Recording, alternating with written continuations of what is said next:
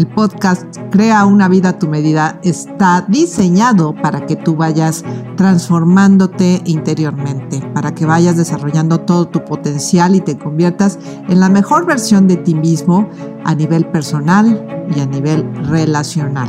Yo soy Eli Martínez, especialista en transformación personal y organizacional. Hoy vamos a hablar de amor y desamor. Mm, es un tema que a muchos les llama la atención. ¿Qué es el amor y qué es el desamor? En el fondo todos lo sabemos.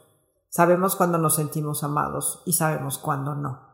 Y es muy fácil reconocer la diferencia porque inmediatamente el cuerpo empieza a reaccionar con ansiedad. ¿Cuándo es el desamor? Empezamos a sentir ese... Porque en el fondo sabemos que algo no está bien, pero nos encanta engañarnos nos encanta justificar, nos encanta pensar que a lo mejor yo estoy equivocado y que el otro sí me quiere, pero yo no lo estoy viendo. Me encantaría tener la certeza de que el otro me quiere, pero en realidad no la tengo. Eso no es amor, eso es apego. Y el apego es todo lo contrario del amor. El apego son expectativas que luego se transformarán en exigencias. Si realmente me quisieras, tendrías que cambiar. Ese es el mensaje. Si realmente me quisieras, tendrías que resolverme mis necesidades. Pero no, ese no es el papel del amor.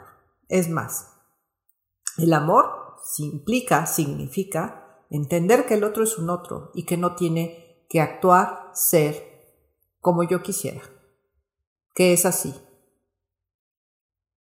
Amarlo en profunda libertad, respetar su individualidad. El respeto que yo tenga por el otro me va a quitar la venda de los ojos y a veces voy a entender que el otro no me pueda querer como yo quiero. ¿Y yo qué voy a hacer con eso? Tomar 100% responsabilidad de mí en la relación. Esto es lo que hay. ¿Yo qué voy a hacer con eso? ¿Quiero o no quiero? Pues tengo necesidades, claro que todos tenemos necesidades, son válidos, eh, son válidas, es válido pedir lo que yo necesito en la relación. Sin embargo, hay necesidades que son transigibles y hay necesidades que son vitales, que no se pueden transigir en la relación. Por ejemplo, yo puedo entender que el otro es un otro y que a lo mejor el otro es mujeriego, o más bien infiel, porque hay hombres y mujeres, que el otro es infiel. ¿Yo qué voy a hacer con eso? lo voy a permitir, porque eso estaría hablando de mi amor propio. Son valores que no son transigibles. A menos que tú tengas una cultura eh, donde aceptes las relaciones abiertas, donde en ese caso ya no sería infidelidad, ya sería una relación abierta. Yo puedo aceptar que el otro es una persona violenta porque tuvo una infancia muy complicada, donde le pegaban, etcétera, etcétera, y está traumado y por eso volvió violento. Puedo entenderlo. Pero ¿quiero eso para mí? Si yo me amo y me respeto, evidentemente no voy a permitir eso, a menos que sea una masoquista. Que también se vale, cada quien puede elegir lo que quiere en la vida, nada más hay que hacerse responsable. El buen amor tiene que ver con la libertad, tiene que ver con el respeto profundo por el otro, pero también tiene que ver con el respeto profundo por mí y con mi propia libertad. Son valores no negociables. Y desgraciadamente el desamor tiene que ver más con el apego, como les decía, y con la necesidad. Son amores nidis. Te necesito como el aire que respiro. Eres el amor de mi vida. Nunca voy a amar a nadie como tú. Eso es mentira. Eh, el verdadero amor es mucho más amplio porque puedes reconocer y aceptar que el hecho de que quieras una persona no significa que tengas que estar con ella. La amas otra vez en libertad. ¿Cómo estás aprendiendo a relacionarte ahorita? Evidentemente a todos nos gustaría que nos amaran de la misma manera como nosotros amamos. Sin embargo, normalmente no es así.